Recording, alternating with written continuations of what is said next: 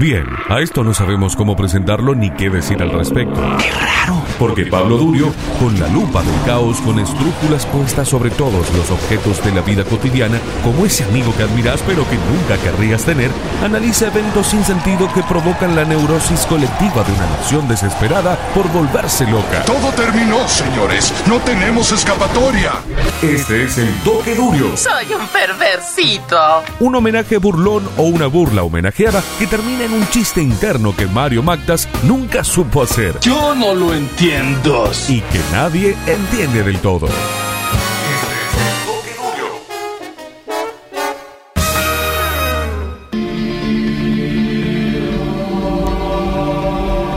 Bien, todo lo que vamos eh, a hablar hoy está, cuanto más, cuanto menos, relacionado con un libro. Eh, este libro fue editado por Caja Negra, se llama La promesa de la felicidad. Lo escribió Sara Ahmed, es la autora del libro en cuestión, y tiene que ver con analizar la felicidad como un bien cultural. Tiene varias partes interesantes. Una de ellas es la que habla de la felicidad como promesa. Es algo que se nos promete que eventualmente va a suceder.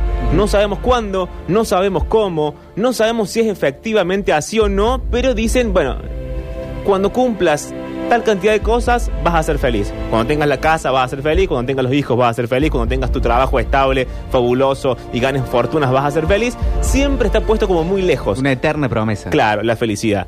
Eh, y en el medio también analiza este concepto como bien cultural. Esto es cómo la felicidad atraviesa todo lo que consumimos. Todas las películas, todos los libros, todas las series, eh, no sé, los programas de tele, todo está atravesado cuanto más y cuanto menos por la felicidad y tiene que ver con frases muy repetidas como quiero que sea feliz o no sé, renuncio a vos para que sea feliz, tu felicidad me importa más que la mía, siempre está como en juego y en tensión constante en nuestras vidas cotidianas el concepto o la idea de felicidad. En eso de desear un momento feliz, ¿es lo mismo que desear felicidad? Tipo, feliz día. Sí, es, es lo mismo en tanto y en cuanto se pone en juego algo que no sabemos qué es. Yo te digo a vos, ¿qué es la felicidad para Víctor Venezuela Tercero? ¿Vos qué me decís? No sé, está tranquilo para hacerlo bien. Claro, y si yo te digo turco, ¿qué es para vos la felicidad? Es un conjunto de cosas eh, difícil de lograr el 100% todo el día. Claro, entonces nadie tiene una definición de felicidad. Entonces yo te digo a vos, quiero que sea feliz. ¿Qué es, lo, qué es realmente lo que te estoy diciendo? Esto tiene que ver, o digamos, el ejemplo que puse para, para graficar lo que estoy diciendo es la película La Isla del año 2005. No sé si la recuerdan o si la vieron. Es una especie de futuro posapocalíptico en el cual aparecen nuestros protagonistas principales encerrados en un lugar a los cuales se les promete que a través de una lotería eventualmente van a ir a vivir a la isla. Gran dupla de Ewan McGregor y Scarlett Johansson. Exactamente. Lo que sucede es que el mundo, a través, se nos cuenta, de una especie de contaminación. No queda claro qué es lo que pasa, pero sobrevivieron X cantidad de personas. Estas personas viven todas juntas y hay un solo terreno a ser poblado por la humanidad que es la isla. Entonces la isla, para estos personajes principales, es la felicidad. Cuando lleguen a la isla, cuando la lotería les toque eventualmente, van a poder alcanzar ese momento eh, épico y culmine para, para sus vidas. Ahora bien, hay cosas que uno empieza a notar en la película, tanto en la película como en la vida cotidiana, que hacen agua, digamos. En un primer momento, nuestros personajes principales no pueden acercarse entre ellos. Hay un problema muy grave con la proximidad entre los habitantes de este edificio, eh, porque además tienen que cumplir estas normas. No se pueden acercar, no pueden charlar mucho entre ellos, tienen una dieta muy estricta basado solamente en el análisis más duro de la ciencia de sus cuerpos y las proteínas y todo lo demás, hacen fila para comer, se visten siempre igual, están todos de blanco, divinos, impecables. Siempre están re bien físicamente, mucho gimnasia. Mucho trabajo. gimnasio, todo muy coordinado de 8 a tal hora gimnasio, de tal hora a tal hora desayuno, de tal hora a tal hora cena, merienda. No hay ningún tipo de libertades. Todas estas libertades se han restringido en pos de la felicidad. Nos han quitado todas las libertades porque eventualmente vamos a ser Algún felices. día. Algún día. No sabemos cuándo, no sabemos cómo, no sabemos con qué costos. En realidad no sabemos con qué costos porque no somos conscientes de los costos, pero los costos acá están bastante claros. Esto es las pérdidas de todas las libertades. Muchas veces se vende eso, como una vida de sacrificio es recompensada por la idea de un paraíso eh, después de la muerte, eh, ser muy, feliz. Claro, está muy tipo. cercano a la idea de eh, Dios, en, en su sentido más puro. Transitamos una vida com- compleja, complicada, con sus dobleces, con sus miserias, pero si somos relativamente moralmente buenos, vamos al cielo y allá todo va a ser divino, vamos al infierno y allá todo va a ser eh, muy malo.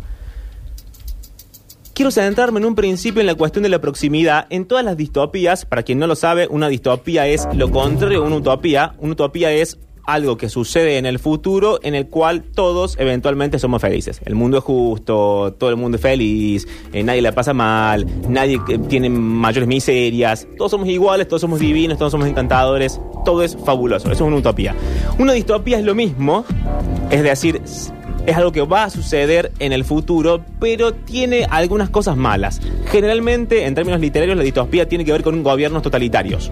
Esto es, hay un gran hermano, de hecho, 1984 es la novela más conocida que, que instaura un poco este género. Básicamente la historia trata de un gobierno que lo controla todo, de ahí también la idea del reality viene de esta misma novela.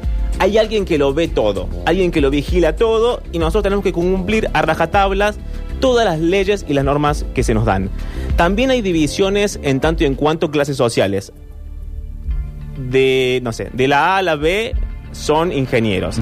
De la B a la D son eh, servicio doméstico. Y no puede ser otra cosa. No podés otra cosa. Vos desde que naces hasta que te morís ocupas un rol muy específico que te es dado por este estado totalitario y vos no podés escapar de él porque si no rompes la matriz de esta felicidad, al menos para una gran mayoría boba e inconsciente, útil. Pero Eh, esta gente está convencida de que es así. Están convencidos de que es así, están convencidos de que está bien. No hay mayores cuestionamientos de la población en general de que las cosas estén mal. Siempre aparecen dos o tres héroes o líderes o figuras contra, eh, contra, contraculturales o revolucionarias que van a encabezar el che, mira, me parece que esto no está tan bueno. Ujú. También aparece otra novela que es Un Mundo Feliz. 1984 y Un Mundo Feliz, para cualquiera que esté cercano a las ciencias sociales, son libros hiper estudiados. Aldous Huxley. Sí, exactamente. Hay millones de ensayos al respecto. Todo, casi todo el mundo los conoce en el, en el mercado de las ciencias sociales. En Un Mundo Feliz lo que pasa es más o menos lo mismo. Todo el mundo es, entre muchas comillas, feliz. Todo el mundo es supermedicado para que sea feliz. Todo el mundo tiene un uniforme de color según el estrato que ocupa. Y hay dos personajes principales que en el transcurso de la novela se les explica que tienen que ser expulsados de ese mundo feliz por una cosa muy curiosa que es el exceso de personalidad. Si uno no es chato todo el tiempo, si uno no es inconsciente en esas reglas que digitan lo que sucede, bueno, quedas expulsado de eh, ese mundo en el que aparentemente, y digo aparentemente porque no es que todos firmaron de manera tácita y consciente el pacto, sino que lo hicieron porque no sabían lo que estaba sucediendo. Una cosa medio bíblica también, ¿no? Que Adán y Eva, según la Biblia, son expulsados del paraíso por comer de- del árbol del conocimiento.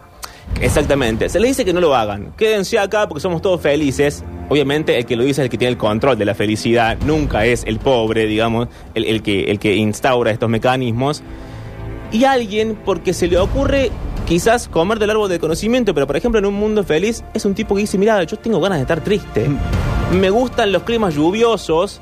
eh, quiero sentarme en mi casa a leer un libro y que me haga cuestionar la existencia. Y no quiero tomarme la pastillita de la felicidad a las 8 de la mañana y ser un bobo falopeado todo el tiempo y después llegar a mi casa a última hora del día, acostarme a dormir y que todos los días sean iguales. Una especie de zombie conformado. Generalmente en las distopías, la gran cantidad de la población es esto, gente que se acostumbró a vivir así porque no conoce, no tiene y no le importa además otra, eh, otra salida, otra oportunidad, otra forma de vida. En este caso, los protagonistas principales son Six Echo, el protagonista masculino, y empieza a cuestionarse. En un momento va con el jefe de, de la isla y le dice, che, pero ¿por qué nos vestimos todos de blanco? ¿Por qué comemos todos los días tofu si yo ni siquiera sé lo que es el tofu y no me gusta? ¿Por qué no puedo comer bacon? Le dice al doctor Merrick. El doctor Merrick es como la figura máxima, el presidente de esta institución, así se llama. Pero bueno, este es el primer audio que anticipa un poco los gérmenes de la revolución que son leídos en ese mismo tono de un mundo feliz que es exceso de personalidad, exceso de carácter. O te conformas para ser feliz o estás afuera. El primer audio. ¿Qué te preocupa, Lincoln? Pues es Es solo... Ok, el jueves cenamos tofu. Y me pregunto, ¿quién decidió que a todos nos gusta el tofu en primer lugar? ¿Y qué es el tofu además? El tocino no lo puedo comer. Me formo cada mañana y nunca me han dejado probarlo. Yo, yo, dígame, hablemos de este color. ¿Por qué todos vestimos de blanco siempre? Es imposible estar limpios. Con solo caminar, una raya gris se marca en la ropa. Jamás se usan colores. La llevo a lavar y luego una persona la lava y la dobla perfecta en mis cajones. ¿Pero quién? ¿Quién es esa persona? No lo sé. Yo solo quiero respuestas y quisiera que, que hubiera más. ¿Más? Sí, más que solo esperar ir a la isla.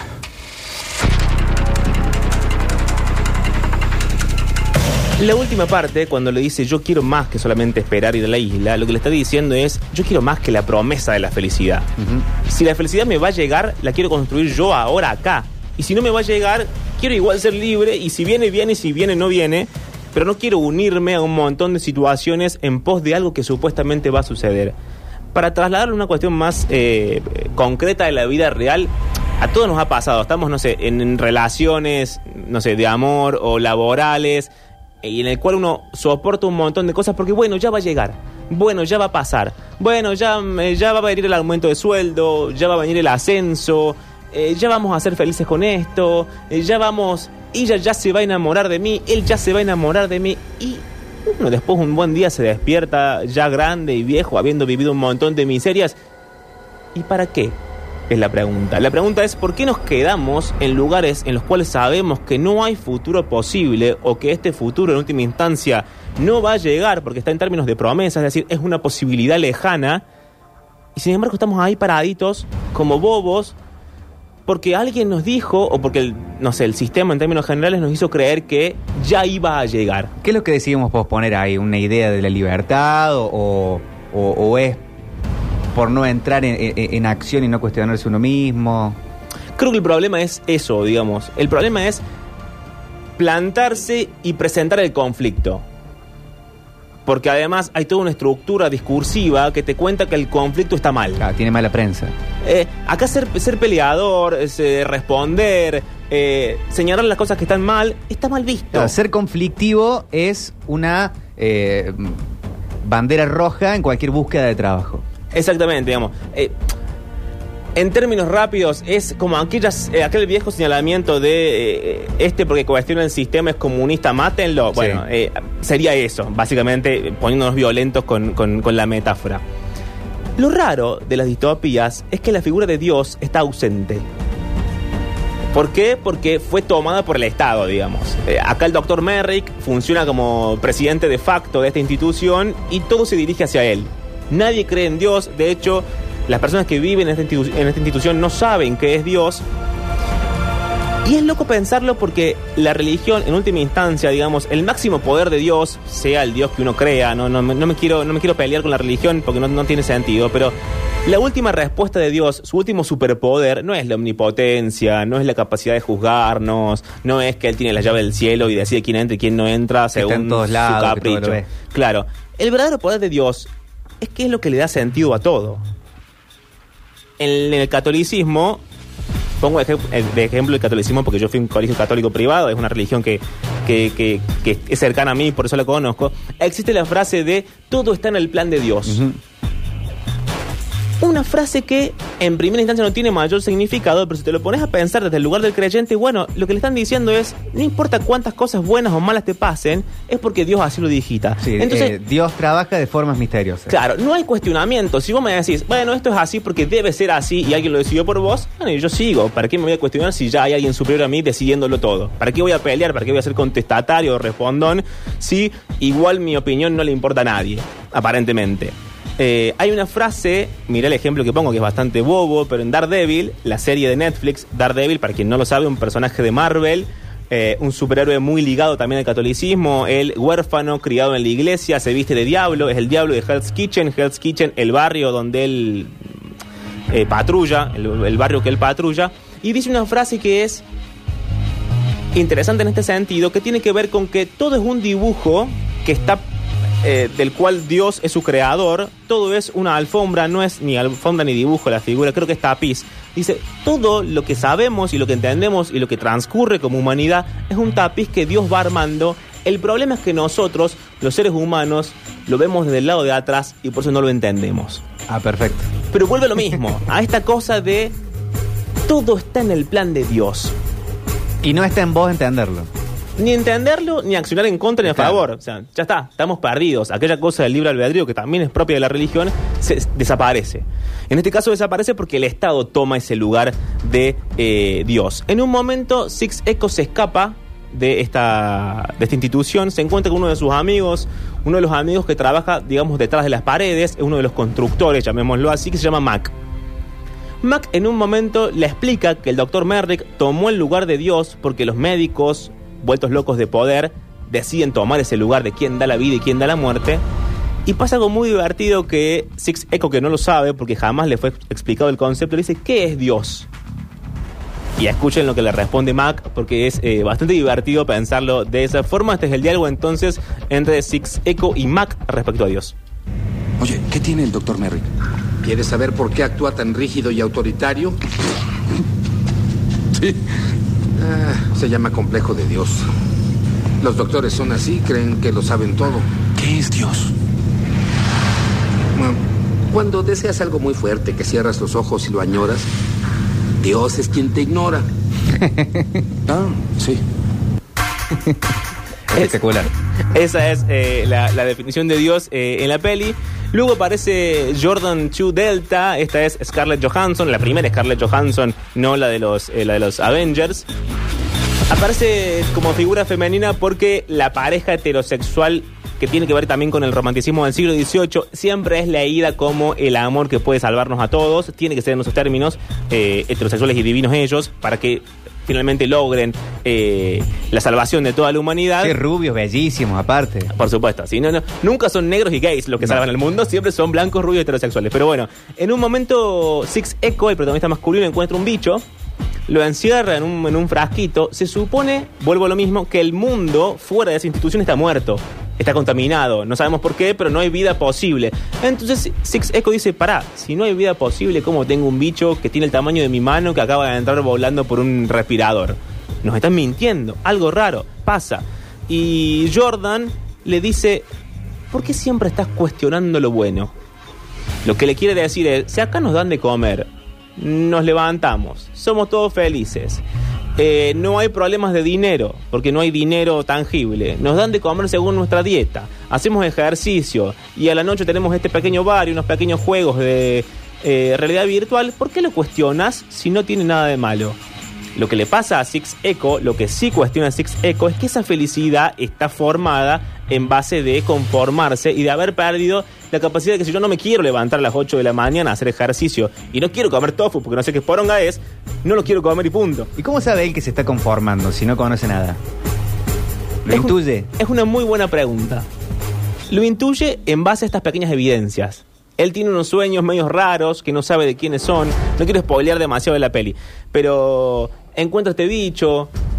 Se da cuenta porque empieza también a esconderse de los guardias y a entrar en pasillos prohibidos que algo raro sucede con ellos, que quizá hay vida afuera, que quizá la isla no es, no existe como tal, y que quizás ellos no son lo que creen que son. Hay un problema de identidad también. A mí, me- mi abuelo me contaba muchos cuentos de cuando él era chico, Sí. en Bellavista, y, eh, y él decía, nosotros éramos felices con poco porque no conocíamos nada. Claro. Entonces, para nosotros ser muy pobres y Era tener todo. muchas necesidades no era un problema. Claro, tiene que ver con eso. Tiene que ver con eso, pero acá él intuye a través de pequeñas pistas que va dando la trama de que hay algo más. Algo más que hay que descubrir y que saber. Pero bueno, este es el audio entonces en el que Jordan le dice, che, pero ¿por qué cuestionas todo esto que tenemos si no hay otra cosa? Si lo que sigue es la muerte, la destrucción y el fin de la Tierra.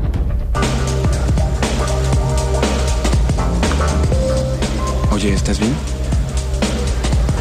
Cuando estuve en la oficina del doctor Merrick vi tu nombre en un expediente. ¿Estoy bien? Ok, ¿Y tú? estoy bien. Lincoln, sé cuando mientes porque tus ojos sonríen, pero tu boca no.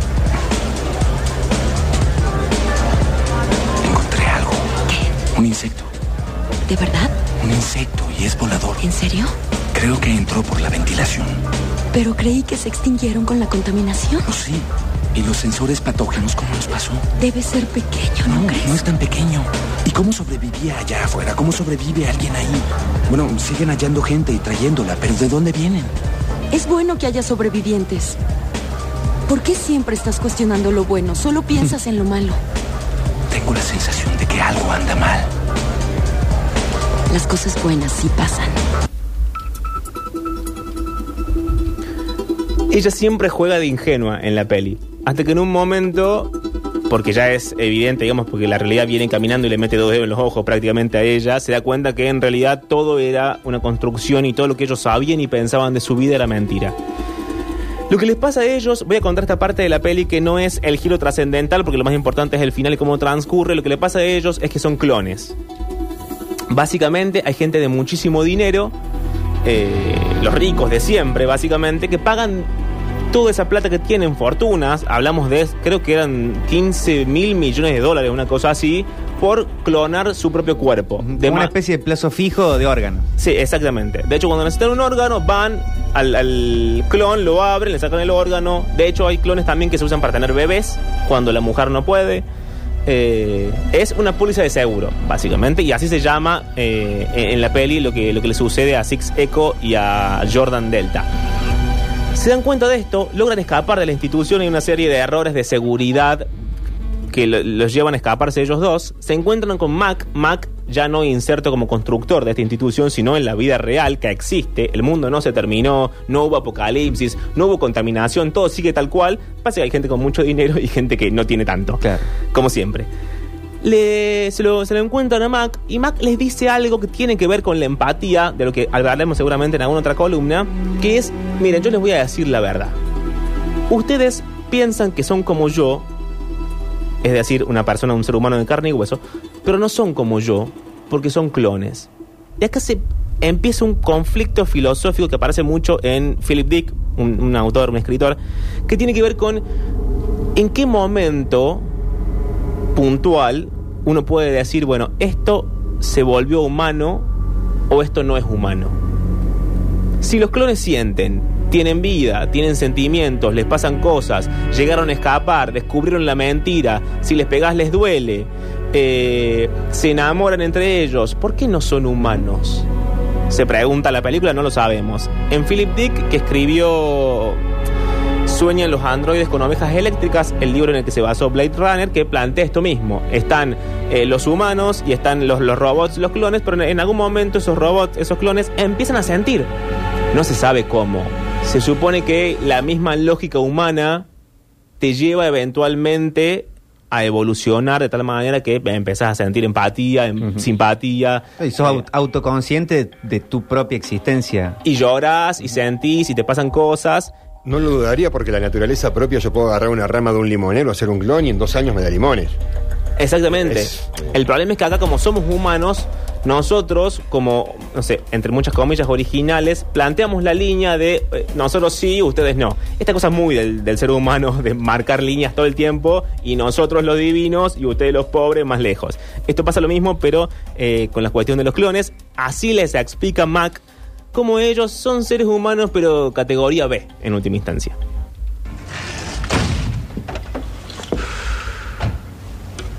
¿Por qué nos mienten, Mac? ¿Por qué nos mienten? Dime. Así evitan que sepan lo que son.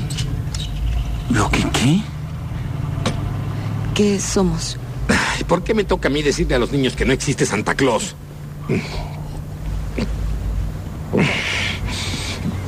Escuchen, ustedes... eh, eh, bueno, no, no son como yo.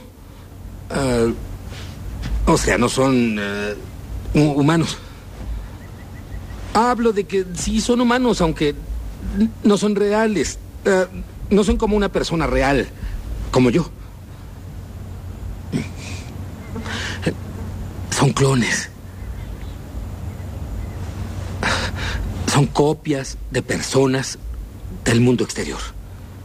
¿Qué? ¿Clones? ¿Qué? Copias. ¿De, de qué ¿Por estás qué? hablando? Si una mujer necesita piel nueva para verse joven o si alguien se enferma y requiere de una refacción, de ustedes la toman. Pero tuve una madre. No se me olvida. Ya sé. Tenía un perrito. Crecí en una granja y tenía una bici. Bici. Sí. Una bicicleta rosa, manubrio con borlas. Te ibas por la calle hasta la casa de tu abuela, tú tocabas la campana y ella salía y te servía galletas en un plato. Sí. No, impresiones de la memoria. Yo las vi, un amigo mío es programador en el instituto, él las. Solo hay como 12 historias, les cambian algunos detalles, pero todas son muy parecidas.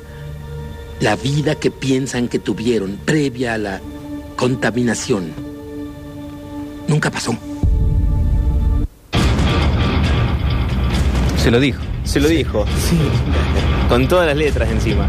Eh, la última cosa, las últimas dos cosas ya para terminar la columna. La primera tiene que ver con la conclusión de la autora del libro de que les hablé al principio, Sara Ahmed, eh, editado por Caja Negra, si alguno lo quiere conseguir. Acá te preguntan varios cuál es el nombre del libro. Sí, el libro se llama, ya les digo exactamente para no, para no confundirme, la autora es Sara Ahmed, la editorial es Caja Negra y el libro se llama La promesa de la felicidad.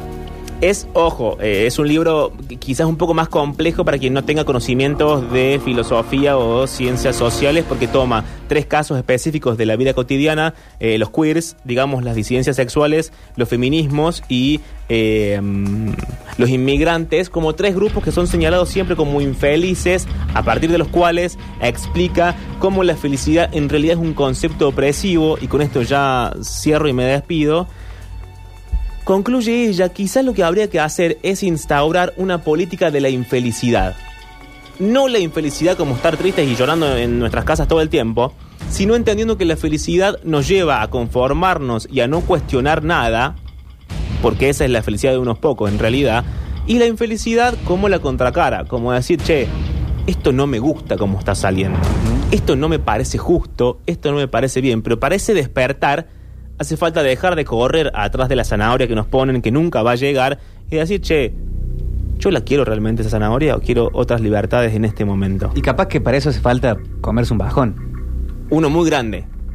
Uno muy grande, nadie lo niega, digamos. De hecho, todas estas minorías, eh, las disidencias, los feminismos y los inmigrantes, viven una batalla toda su vida. Esto también es medio tramposo porque también se transforma en una promesa de el cambio no lo veremos nosotros, lo verá alguien más. Siempre funciona así, digamos, la- las políticas eh, progresistas son siempre así.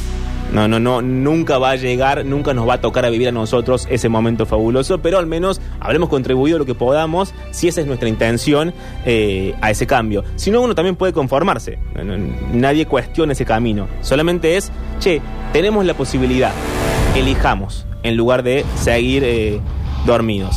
Y para despedirme les traje un poema en la voz de Morgan Freeman, es un poema de Shakespeare que se llama... mm, todo el mundo es un escenario, donde plantea básicamente esto mismo, que todo el mundo, desde que más o menos nace hasta que muere, cumple un rol muy particular, que poca gente se lo cuestiona, y que en realidad, si somos actores en esta tabla, eh, gran tabla que es el mundo, podemos un buen día decir, no quiero cumplir más este rol, quiero otro, quiero otro papel, quiero otro vestuario, quiero otro maquillaje, quiero ser otra persona. Se los leo primero en español, para que todos entendamos, y después se quedan con Morgan Freeman. Dice, todo el mundo es un escenario y todos los hombres y mujeres simplemente actores. Ellos tienen sus salidas y sus entradas. Un hombre, a la vez, interpreta varios episodios. Sus actos tienen siete etapas.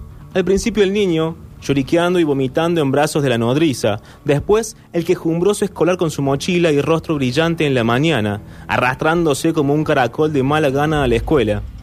Y luego, el amante, suspirando como un horno, como una lastimera balada hecha para pupilas de su dama. Entonces un soldado, lleno de extraños juramentos y con barba como un leopardo, celoso en el honor, audaz y rápido en el combate, buscando la pompa de la fama, incluso en la boca del cañón. Y luego la justicia, justo con la panza bien rellena, con un pollo bien alineado, con ojos severos y la barba de corte formal, lleno de sabios consejos y modernos ejemplos. Y ahí hace su papel. La sexta edad llega con el pantalón delgado y zapatillas, con las gafas sobre la nariz y la bolsa en el costado. Sus calcetines de joven, bien guardado, Un mundo demasiado grande para su delgada pierna y su voz varonil grande. Volviendo de nuevo hacia los sonidos infantiles, gaitas y silbidos en su sonido. La última escena de todas, que termina esta historia llena de acontecimientos extraños. Es una segunda infancia y el olvido.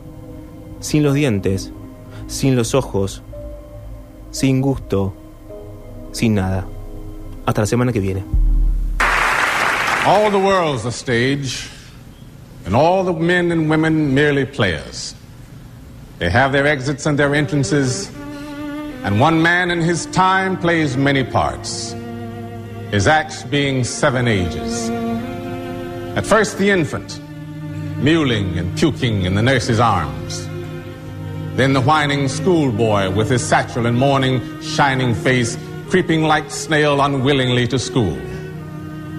Then the lover, sighing like furnace with a woeful ballad made to his mistress's eyebrow. Then a soldier, full of strange oaths, bearded like the pard, jealous in honor, sudden and quick in quarrel, seeking the bubble reputation even in the cannon's mouth. And then the justice, in fair round belly with good capon lined, with eyes severe and beard of formal cut, full of wise saws and modern instances. And so he plays his part. The sixth age shifts into the lean and slippered pantaloon, with spectacles on nose and pouch on side, his youthful hose well saved, a world too wide for his shrunk shank, and his big manly voice turning again towards childish treble pipes and whistles in his sound. Last scene of all that ends this strange, eventful history is second childishness and mere oblivion.